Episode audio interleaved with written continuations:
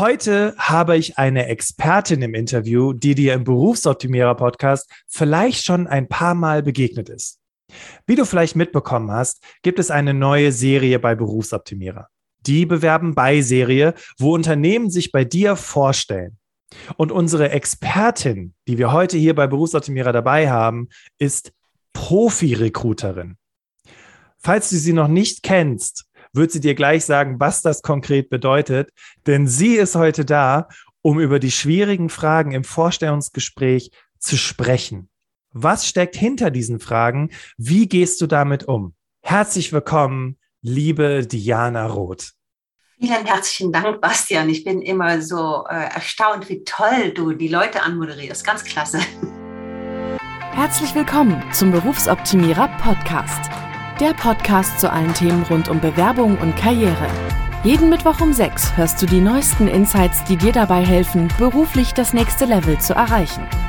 Bastian Hughes ist Business- und Karrierecoach und gemeinsam mit dem Team von Berufsoptimierer unterstützt er dich dabei, dein berufliches und persönliches Potenzial zu entfalten, damit du mit dem erfolgreich bist, was dir am meisten Spaß macht.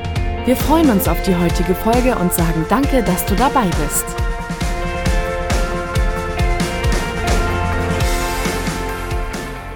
Verehrte Menschen, die hier zuhören, ich freue mich, dass du wieder im Berufsoptimierer Podcast dabei bist und ähm, bei unserer ersten Expertenfolge, ich glaube sogar in diesem Jahr, ähm, reinhörst. Wir wollen heute über Fragen im Vorstellungsgespräch sprechen. Und zwar, welche Arten von Fragen gibt es überhaupt? Wie unterscheiden sie sich? Was wollen Personalerinnen überhaupt damit erreichen? Und Vielleicht hast du schon mal von diesen berüchtigten Brain-Teasern gehört. Was hat es damit auf sich? Welche gibt es da konkret? Was will man überhaupt damit erreichen? Kurz zu unserem Gast. Die Diana war, wie gesagt, schon zweimal im Berufsoptimierer Podcast in Folge 46. Hat Diana unter anderem dir verraten, was mit deiner Bewerbung passiert, wenn du sie abgeschickt hast. Also quasi, was passiert hinter den Kulissen mit deiner Bewerbung in der Personalabteilung. Und in Folge 111 gibt Diana basierend auf ihrem Buch Zu jung, zu alt, zu schwanger, zu qualifiziert, so tickt die Arbeitswelt, Tipps, wie man die Probezeit übersteht. Und wie gesagt, heute wollen wir über die gängigsten und kniffligsten Fragen von PersonalerInnen im Vorstellungsgespräch sprechen.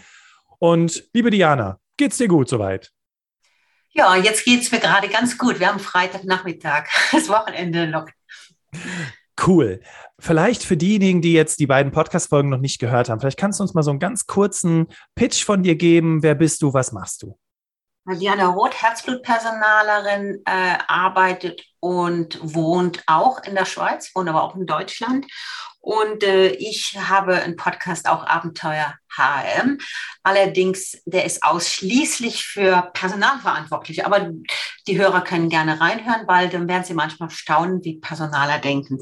Und ich bilde Personale aus in der Schweiz und ich habe eine Masterclass, wo Personale aus dem Dachraum ähm, von mir monatlich begleitet werden und ausgebildet werden. Also ich bin sehr an der Quelle. Und wenn jemand äh, zuhört und sagt, mein Chef, der könnte mal wirklich hier eine Ausbildung ver, ver, verdauen, ja, dann kann er gerne bei mir anklopfen. Das ist alles möglich. Super.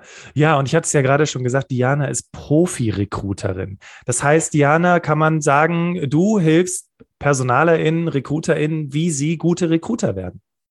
Mhm. Okay, ich habe gemerkt, dass in Deutschland dieses Wort Recruiter unglaublich unterschiedlich besetzt ist. Also ich äh, bilde ja Personale aus und da ist einfach äh, Rekruten ein Teil, nur ein Teil. Und tatsächlich, ich gebe also an verschiedenen Institutionen gerade der Bereich äh, Bewerbungsgespräche, weil da sehr viele Fehler passieren und ich versuche, die Person mit meinem Input besser zu machen. Mhm. Ähm, also kann man sagen, wenn jemand bei Diana gewesen ist, dann kann die Person, die jetzt hier gerade zuhört, sich darauf freuen, eine gute Personalerin, guten Personaler im Vorstellungsgespräch zu haben, faires Gespräch erwarten, sowas in der Richtung? Also ich würde gerne ja sagen, aber ein Tag reicht da nicht. Also wenn du in der Ausbildung bei mir warst, ganz sicher. Mhm. Aber wenn ich, ich mache ja auch oft Trainings für Vorgesetzte, die sagen, ich brauche keinen HR, ich kann das alleine, aber zeig mir mal, wie das geht. Äh, dann sehe ich doch immer wieder, dass nur aufgenommen wird, was, was einem selber passt. Okay, verstehe.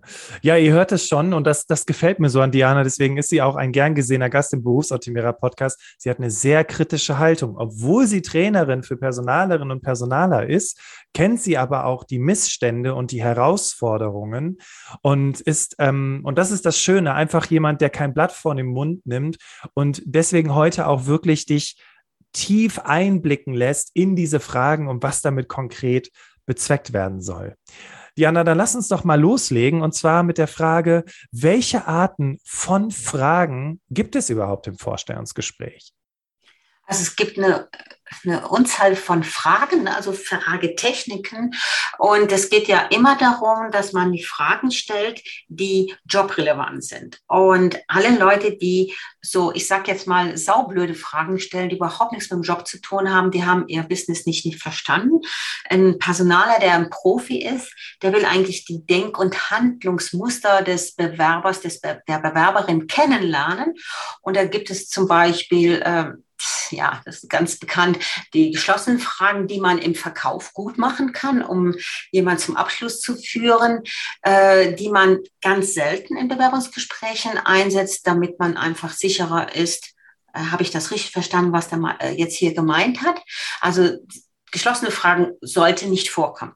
Wenn du, wenn du, lieber Hörer, liebe Hörerin, in Profi vor dir sitzen hast, werden kaum geschlossene Fragen vorkommen. Dann werden überwiegend offene Fragen vorkommen, also all diese Fragen mit was, wie, wozu, womit, wann, äh, welche. Ähm, und W-Fragen, also die offenen Fragen sollen ja einfach auslösen, dass der Bewerber, die Bewerberin anfängt zu plaudern, dass man in einen Dialog reinkommt. Und ich glaube, hier ist ja auch so ein Knackpunkt, dass viele Bewerbungsgespräche ja Interview genannt werden. Und Interviews sind fast Verhöre. Was ich da alles erlebe, da sitzen die Leute mit einer Checkliste vor einem und haken ab. Das ist wirklich grausam. Ich sage immer, die sollten teilweise lieber zu Kripo gehen, weil dann, dann läuft es eben anders und dann macht mhm. es auch Sinn. Ne? Mhm. Äh, also wir haben die geschlossenen, die offenen Fragen. Dir ist vielleicht aufgefallen, dass ich einen Typ bei den offenen Fragen nicht drin gehabt habe. Also ich warte jetzt darauf, dass die Hörerin oder der Hörer irgendwas sagt. Ich stelle mich jetzt einfach also Hörer. liebe also, Hörer, liebe Hörer, welche Frage hat wohl Diana vergessen? Hm. also äh, Profis fragen nicht warum. Ah, okay. Sie fragen nicht, äh, warum, äh, liebe Frau Meier, warum äh, haben Sie in der letzten Stelle äh, nur zwei Monate gearbeitet? Warum haben die Sie Ihr Art, Studium abgebrochen? Mhm. Ja, also die Art und Weise der Frage macht man nicht. Mhm. Was, es ist natürlich super interessant. Ich will das natürlich schon wissen, aber das kann man auch anders stellen. Also wenn ich sage, warum, dann kommt bei dem anderen immer, äh, ja, ich habe deswegen und so, da kommt diese Begründung und dann ist die andere Person sehr oft, nicht immer, ne, kommt auf, die Selbst, auf das Selbstbewusstsein an, äh, wie in eine Ecke gedrängt und will sich wehren. Ne? Ja, weil und so. Wenn ich aber sage, was ist der Grund, dass Sie jetzt hier nach zwei Monaten äh, bereits die Stelle beendet haben, hört sich vielleicht für dich gleich ähnlich an, aber ich bin nicht so in die, in die Enge gedrängt, dass ich mich begründen muss. Und wir wollen einen Dialog, der wohlwollend ist. Und mhm. warum lockt Gegenwehr ab? Okay, jetzt haben wir die geschlossenen, die offenen. Dann gibt es die Alternativfragen, die man nicht stellen sollte, aber liebe Bewerber, liebe Bewerberin, das wird euch erwarten.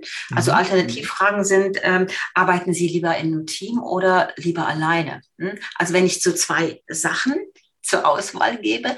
Äh, ich sage mal, das sind die Fragen, die die Stewardessen oder sagt man Flugbegleiterin, sagt man ja heute, mhm. Äh, im mhm. Flugzeug äh, uns fragen. Die sagen ja oft Tee oder Kaffee. Und ich denke mir so oft, eigentlich will ich einen Cognac, aber sie fragt ja nicht. also im Sinne von, man nimmt ja, man ist ja anständig, man nimmt ja nur das, was man angeboten bekommt. Hm? Absolut. Okay. Genau, also da haben wir die Fragen. Dann, was ich auch noch äh, ansprechen will, Suggestivfragen. Das sollte man möglichst nicht machen, aber es wird gemacht. Also Suggestivfragen sind zum Beispiel, äh, sind Sie nicht auch der Ansicht, äh, dass man das Produktmanagement komplett anders aufsetzen sollte? Also du siehst ja schon, wie ich dich frage, da kannst du wieder denken, was, du, was ich hören will, oder? Ja, genau so richtig, dass ich nämlich das Produktmanagement anders aufsetzen sollte. Genau. Und wenn, wenn du als Bewerber sowas hörst, da kannst du natürlich so abnicken, dann ist die Frau oder der Mann im Sinne von befriedigt, macht ein Häkchen dran. Aber im Grunde genommen ist das eine Frage, die überhaupt nichts auslöst, weil ich habe dir ja eigentlich schon die Antwort ins, in den Mund gelegt. Was äh, man als Gegenpart machen kann, dass man sagt, das ist eine interessante Frage, ob man das Produktmanagement noch so weitermachen könnte. Ich bin also der Meinung, dass, dass man das einfach aufnimmt als Ball und dann in den Dialog geht. Ich verstehe aber, dass man nervös ist, dass man das nicht so kann. Super Tipp. Okay. Ja, cool. Also das waren jetzt auf jeden Fall schon mal eine ganze Bandbreite an Fragen. Und ich meine, diese, diese offenen Fragen, die W-Fragen, lassen sich ja dann auch nochmal differenzieren. Ne? So, so kompetenzbasierte Fragen, Stressfragen genau. und sowas in der Richtung. Und ähm, welche Kategorie von denen, die du gerade genannt hast, ist dann die Frage nach den Stärken und Schwächen? Das ist ja die Frage, also, die irgendwie jeder stellt. Stärke und Schwäche und Zukunftsfragen äh, gibt es bei mir im Interview nicht. Ah. Und das machen auch keine Profis. Das machen, ich sage mal, die Amateure da draußen. Und dann werde ich immer aufgehangen, wenn ich sowas sage. Es sind Amateure, die das machen. Also ich sage immer, äh, die haben das irgendwo gelesen im Google, dann vielleicht irgendwo in einem Karrierebuch und stellen die Fragen. Also von dem her, äh, deine Hörer und Hörerinnen haben recht, dass sie sich darauf vorbereiten. Auf jeden Fall, weil diese blöden Fragen kommen, können kommen. Ich stelle sie nicht, weil ich weiß, dass man auswendig lernen kann. Und ich sehe das immer, wenn die Bewerber vor mir sitzen und auf äh, so eine Frage vom Vorgesetzten, Vorgesetzte fragen ja oft, weil sie denken, das wäre eine super Frage, ähm, dass sie du siehst das jetzt natürlich, Bastian, weil wir uns ja anschauen, aber dass die mhm. vor mir sitzen und sagen, also ich bin äh, pünktlich, bin hilfsbereit und ich bin flexibel. Ne? Also die zählen so am Finger ab und daran merke ich genau, auswendig gelernt, irgendwo gesehen. Und dann kommt immer die sogenannten Scheinschwächen ne, im Sinne von, ja, ich bin äh, sehr perfektionistisch und äh, bin manchmal sehr ungeduldig. Ne? Äh, und das sind so, also ich sage mal, das, das lernen die Leute. Und bei, wenn du in die Karriereberatung gehst, wenn du ins Outplacement gehst, lernst du das. Und ich will doch nichts auswendig gelerntes haben, sondern ich will einen Dialog und jemand kennenlernen. Genau. Komma. Aber die Frage, der, der Hintergrund der Frage interessiert mich sehr. Ich will wissen, wo jemand stark und wo jemand eher schwach ist.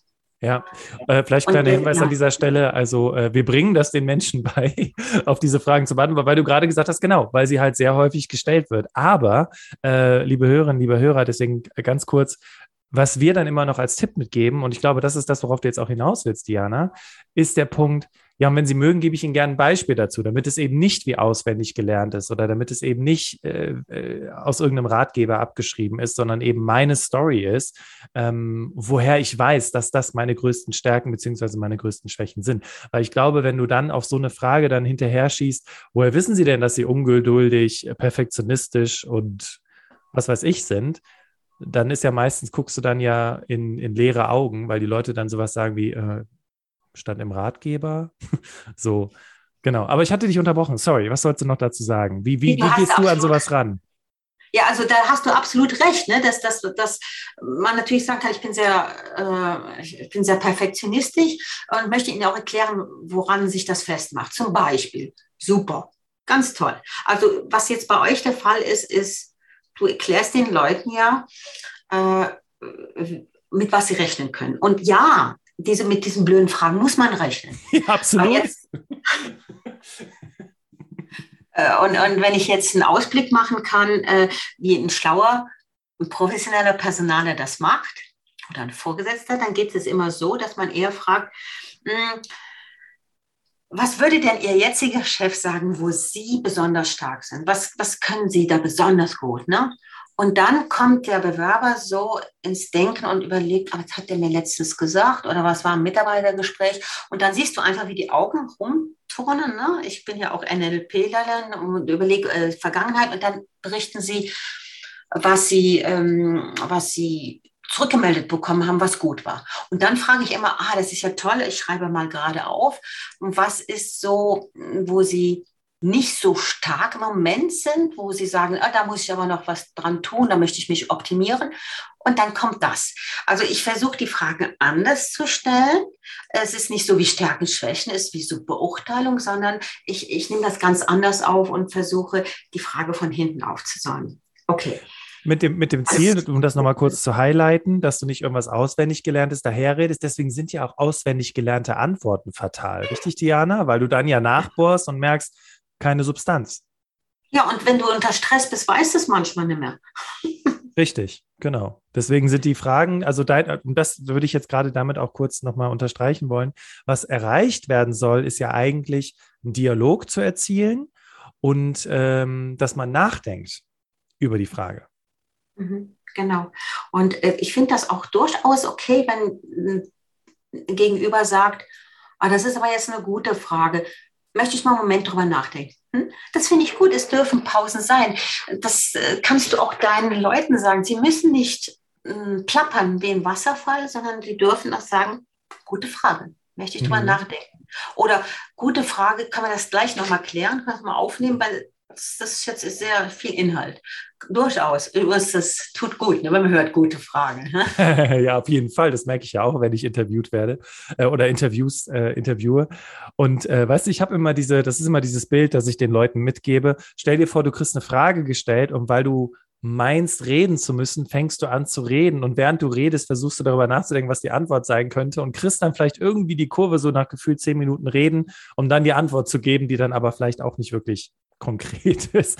Also das ist so immer dieses Bild. Ne? Und das, mhm. es ist halt eben keine Prüfungssituation, richtig? Ja, es ist keine Prüfungssituation, aber es kommt vielen so vor. Ja, absolut, absolut. Ja, es ist keine, aber es kommt so vor. Und ähm, also was mir auch als blöde Frage im Kopf ist, und die hasse ich auch, und die, die die kann, also jeder Personaler, der bei mir ist, der kriegt gesagt, no, no, bitte nicht. äh, wo stehen Sie in fünf Jahren, zehn Jahren oder 13 Jahren? Bitte nicht. Was kommt denn? Das sind Zukunftsfragen. Ne? Man sagt ja auch hypothetische Fragen. Was hilft mir denn, wenn der Bastian mir erzählt, in drei Jahren, da wohne ich in Honolulu? Dann ist das seine Idee, die er jetzt gerade im Kopf hat, die er sich zurechtgelegt hat. Aber das sagt ja noch gar nichts aus, ob er überhaupt dahin geht. Ich will lieber wissen, hm, was auf die Vergangenheit bezogen war, wie sich jemand äh, vor drei Jahren, als er den Job angefangen hat, so vorgestellt hat. Und dann kann ich ja daran festmachen, was ist, was ist, was ist, was ist passiert und was ist gar nicht, gar nicht passiert. Also deswegen lasse ich solche Fragen total. Also dann quasi, wie man dann auch mit Rückschlägen umgegangen ist, schlussendlich. Ne? Also was war dein ja. Plan und warum hat es nicht geklappt und wie geht es dir damit? Wie bist du damit umgegangen? Sind ja schon fast so ein bisschen in so einem Coaching, wenn ich das richtig verstehe. 70 Prozent meiner Bewerbungsfragen sind nicht die, die ich dir jetzt eben erklärt habe, sondern ich arbeite eigentlich fast nur mit dem Verhaltensdreieck. Das heißt, wenn ich frage, frage ich natürlich nicht so, dass der andere meint, die ist jetzt nur im Verhaltensdreieck, aber ich frage immer gemäß dem ab. Und äh, das ist jetzt vielleicht auch ein guter Tipp für deine Leute. Das heißt, ich kriege ja oft auch die Frage, ja, wie soll ich mich vorbereiten? Mhm. Wenn im Stelleninserat als Beispiel steht, Sie sind flexibel, hilfsbereit, kundenorientiert und so weiter und so fort, dann nimmt man sich ja die Worte raus und sagt, okay, das sind die Sachen, die die prüfen werden im Gespräch. Die wollen wissen, wie ich kundenorientiert bin. Aus den Zeugnissen ist es nicht unbedingt herauslesbar. Also ähm, muss ich als Bewerber, als Bewerberin in das Gespräch geben und mh, hm, eine Idee haben, wie ich meine Kundenorientiertheit, meine Flexibilität darstellen kann.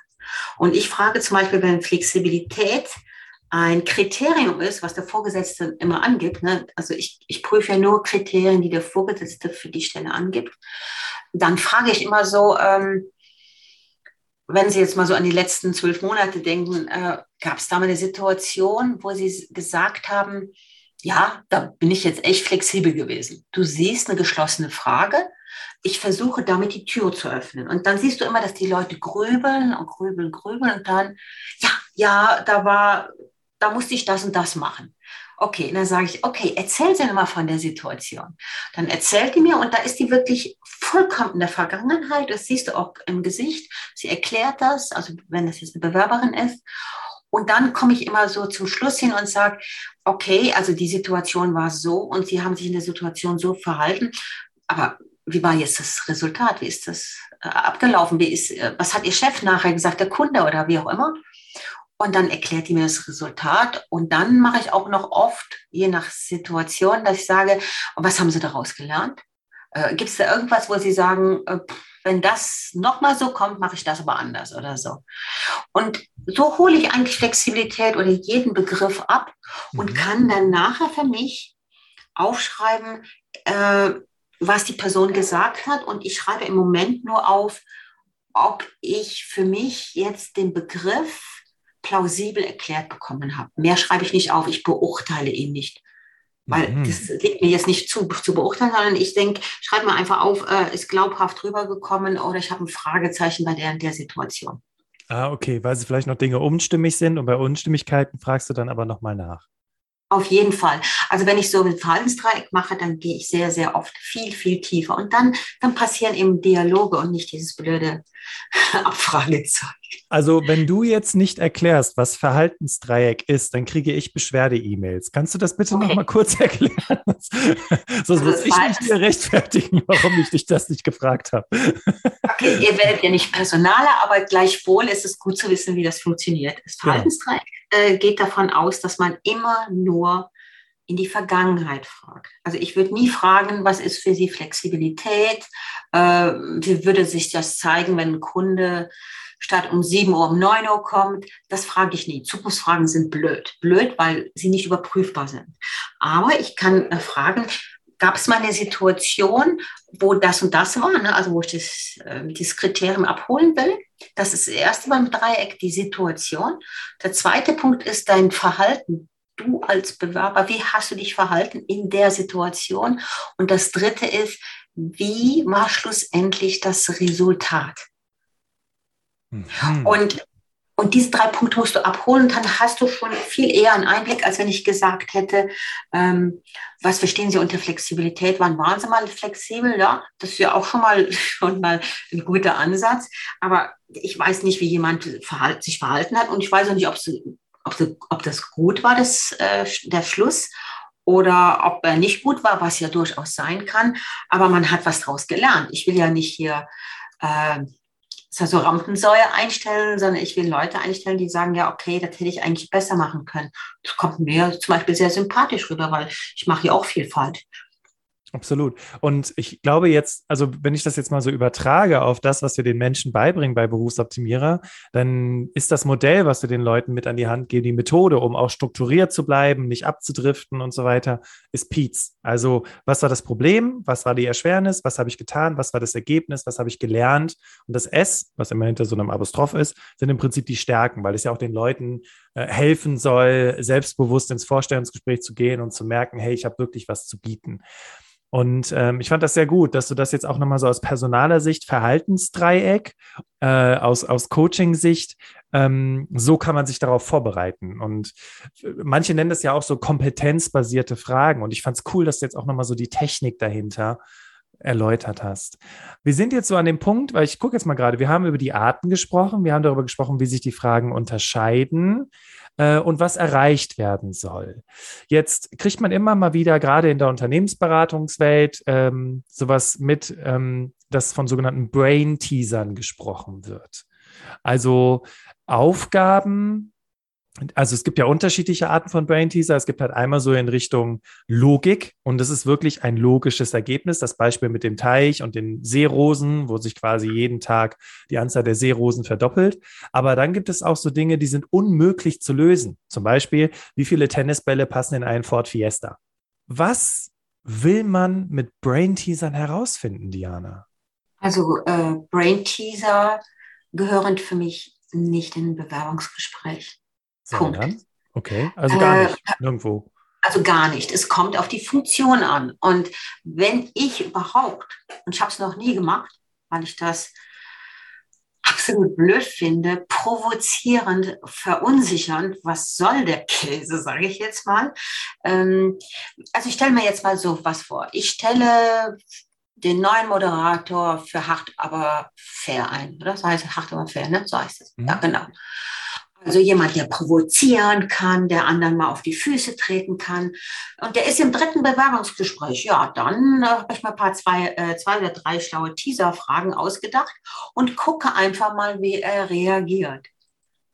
Aber bitteschön, also ich würde sagen, 95 Prozent meiner Personalerkollegen rekrutieren nicht auf der Ebene.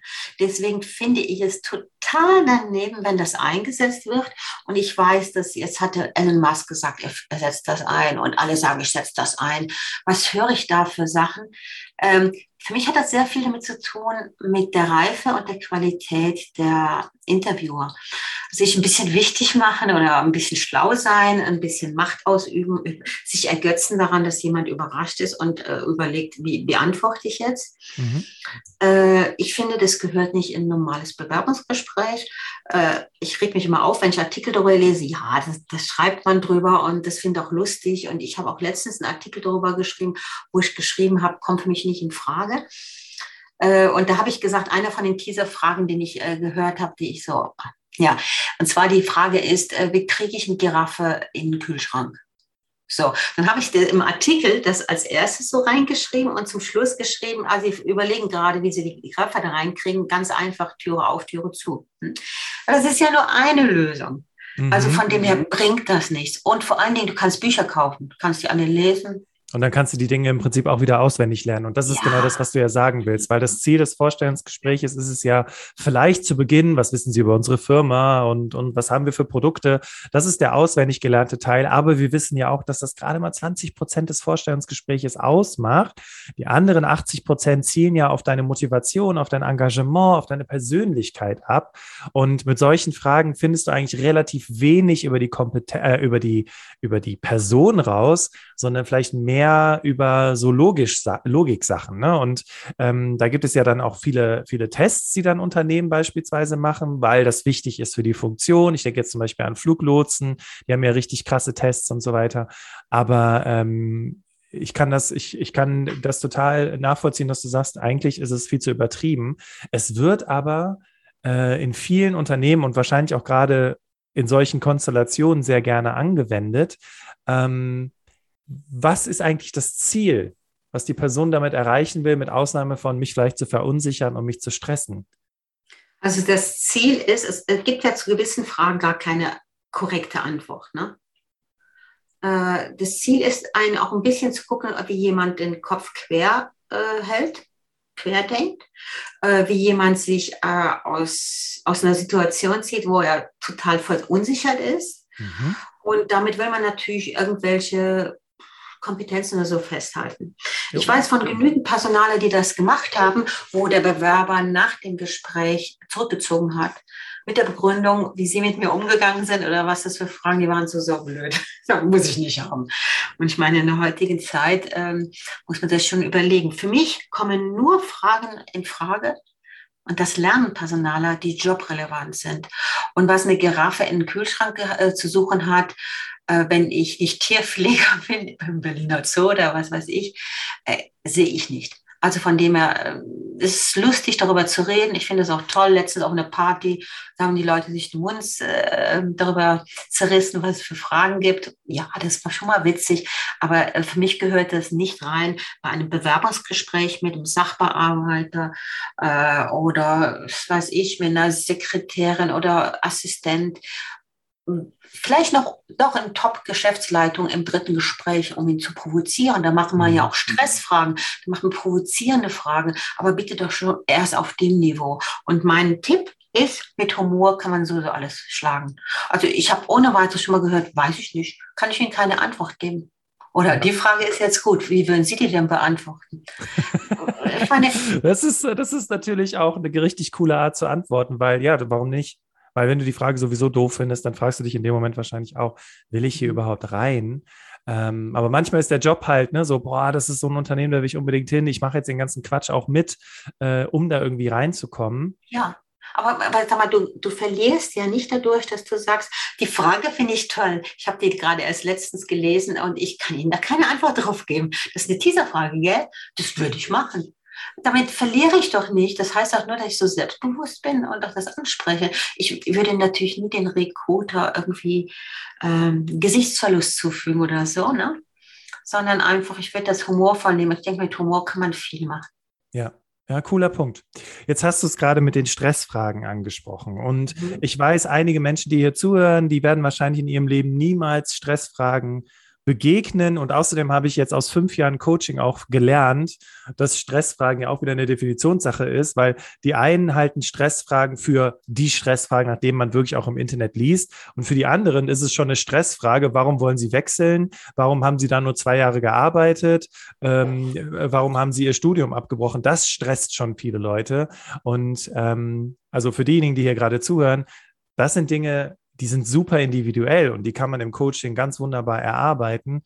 Aber Diana, jetzt mal grundsätzlich so dieses, dieses Gebiet Stressfragen. Was, was fallen dir da für Fragen ein und ähm, was ist da, was kann man da clever machen in solchen Situationen? Stressfragen kenne kenn ich nur im zweiten oder dritten Gespräch, mhm.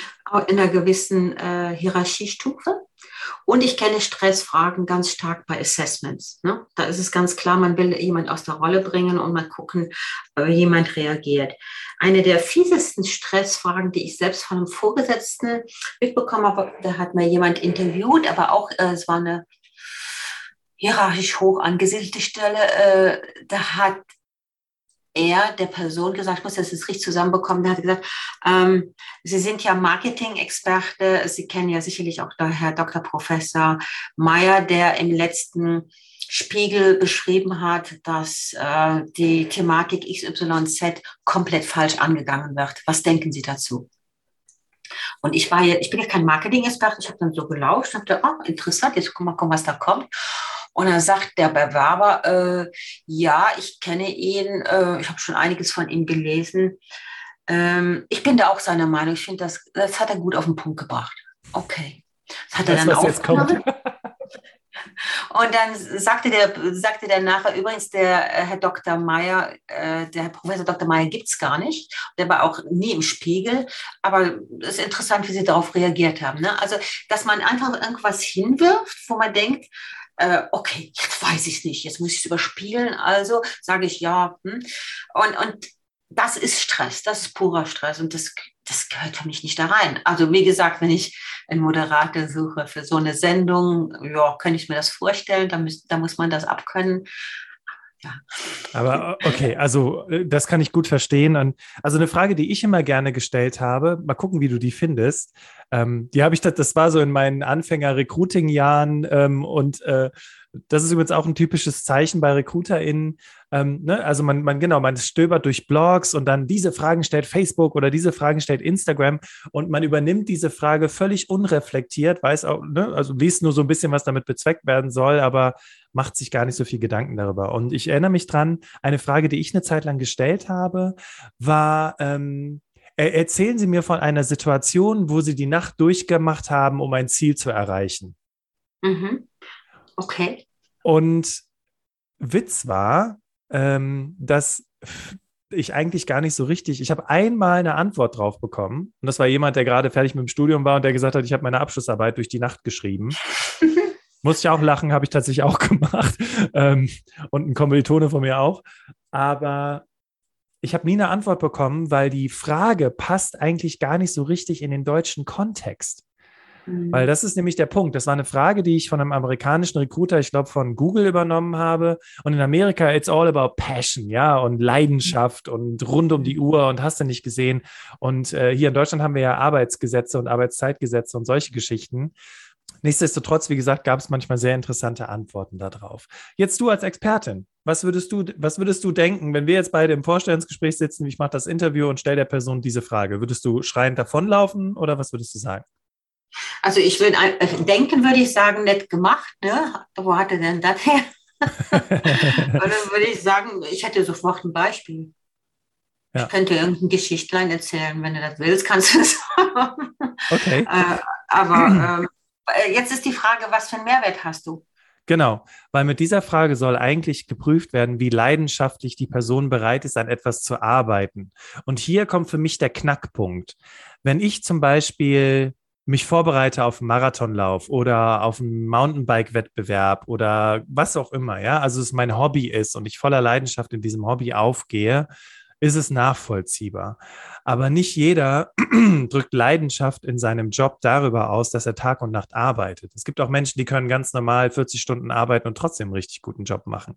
Und deswegen finde ich die Frage sehr einseitig, weil sie auf eine bestimmte Person abzielt.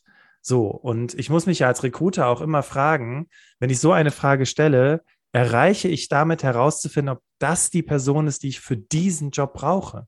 Und wenn der Job, wie du gerade sagtest, eigentlich eher Sachbearbeitung in der Buchhaltung ist, ist die Frage ziemlich fehl am Platz. Mhm. Also die Jobrelevanz steht über alles. Ich habe jetzt gerade für äh, WK, ich glaube, das kennt man in, in Deutschland auch, äh, ein Fachbuch überarbeitet, das kommt ja nächstens raus, äh, wie man Bewerbungsgespräche führt und Fragen. Und da haben wir über 500 Fragen veröffentlicht. Die haben auch teilweise von Kollegen noch beigesetzt. Und natürlich sind da so komische Fragen dabei. Aber wenn es irgendeine Relevanz hat, also wenn ich jetzt denke, ähm, ich denke jetzt mal ganz laut, ich muss einen Drucker, der mal nachts äh, eine Sonderschicht einwerfen muss, weil unbedingt das Blatt noch rauskommen muss, dann könnte ich mir solche Sachen schon vorstellen. Ich habe auch immer eine schräge Frage gehabt, immer eine schräge Frage im Sinne von, ich will einfach nur wissen, a, wie die Person reagiert und b, wie sie das begründet. Also ich hatte jetzt kein Muster, wenn, wenn die Person das sagt, ist gut, wenn das schlecht, überhaupt nicht.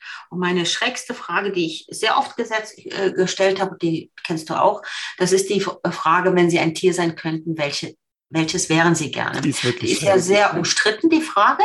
Und ich ja. sage, ich verstehe, dass die umstritten ist. Aber jetzt versuche meinen Hintergrund zu erfahren. Ich sage, ich kündige das an. Ich sage, ich habe jetzt nur eine ganz schräge Frage. Hm? Und ich möchte Ihnen die stellen. Und wenn einer sagt, eine Katze, dann sage ich, okay, dann schreibe ich mir das auf. Da habe ich ich habe selbst eine Katze, aber da habe ich ja nur meine Idee dahinter und sage, warum Katze? Erzähl sie doch mal. Ne? Und dann, wenn jemand sagt, ja, eine Katze, die haben es doch gut, die, die können den ganzen Tag schlafen und kriegen die Dose aufgemacht, dann ist es ein anderes, ähm, da habe ich ein anderes Gespür, als wenn jemand sagt, Katzen, wie die sich bewegen, wie die sich heranpirschen, die sind immer auf der Jagd und die sind einfach einerseits anschmiegsam und andererseits können die Hölle aggressiv sein.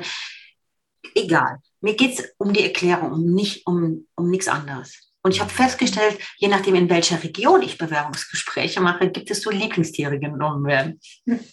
Ach, cool. Also ich finde, es ist cool, dass wir beide nochmal unsere beiden schrägen Fragen rausgehauen haben. Und mhm. ähm, verehrte Menschen, die hier zuhören, also wir kommen so langsam zum Ende des Interviews und ich hoffe, was heißt ich hoffe? Also ich bin ganz ehrlich davon überzeugt, da waren jetzt ganz viele Aha-Momente dabei. Vor allem Diana, wenn mir jetzt eine Frage gestellt wird, die eigentlich überhaupt gar nicht zum Kontext passt, würdest du empfehlen, dann auch mal eine Gegenfrage zu stellen? Also zu sagen, okay, ähm, ich habe jetzt noch nicht so ganz verstanden, inwiefern das mit dem Job zu tun hat. Würdest du sowas empfehlen, so eine Rückfrage zu stellen? Weiß ich nicht. also um ehrlich zu sein. Ähm, auch eine ehrliche Antwort. An auf die Kultur an, ne? wenn ich mich schon eingelesen habe und wir sind, und die sagen alle, wir sind easy peasy oder die fangen schon mit du an im Vorstellungsgespräch, da kann ich, da kann ich sowas eher machen.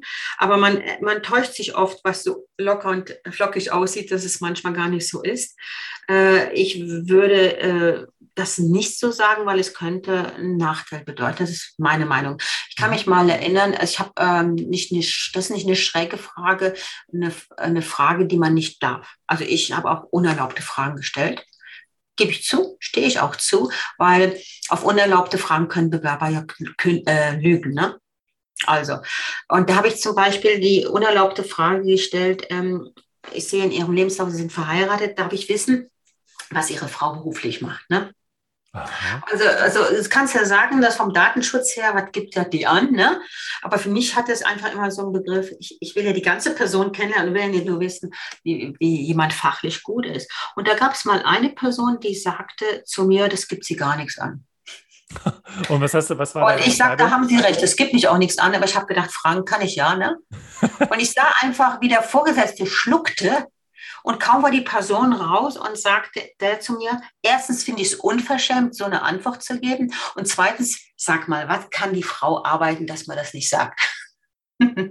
Äh, also das ist eben die Auswirkung. Und ich meine, du hast es eben sehr schön gesagt, wenn ich den Job haben will, ich will den haben, das ist mein Traumjob, ich stelle mir das so toll vor. Jetzt sind es jetzt wirklich blöde Fragen. Dann kann ich ja für mich selbst entscheiden, mache ich gute Miene zum bösen Spiel Oder äh, sage ich schon mal bis hierhin und nicht weiter im Sinne von, es gibt sie gar nichts an. Äh, ich würde es einfach dann anders sagen, ähm, darüber möchte ich nicht reden. Oder äh, können Sie gerne meine Frau, wenn ich beim nächsten Mal mitbringe, selber fragen. Ne? Oder so. Einfach irgend so was anders, aber nicht, das gibt sie gar nichts an. Ach, cool. Also ich finde, das waren auch nochmal so ein paar schöne abschließende Worte jetzt zu diesem Thema, Diana. Sehr cool. Und äh, ja, verehrte Menschen, ähm, Dankeschön, dass ihr in diesem Experteninterview, in dem ersten Experteninterview für diesem Jahr mit dabei gewesen seid. Und wie gesagt, ich bin davon überzeugt, da waren eine ganze Menge Aha's mit dabei. Und ich fand es cool, Diana, dass du wirklich da auch nochmal einen sehr, sehr guten Einblick und vor allem Überblick gegeben hast. Ja, und wenn ihr weitere Fragen habt, dann meldet euch gerne über unsere sozialen Kanäle vom Berufs Berufsoptimierer. Ich gebe die Fragen gerne auch an Diana weiter über Instagram, LinkedIn ähm, oder einfach ganz klassisch per E-Mail hallo at berufsoptimierer.de. Ja, und ihr kennt es ja, dass diese Tradition behalten wir natürlich bei. Ich verabschiede mich an dieser Stelle und überlasse die letzten Worte, genau wie bei Hart aber fair, meinem Interviewgast Diana. Bleibt euch immer treu und verändert euch.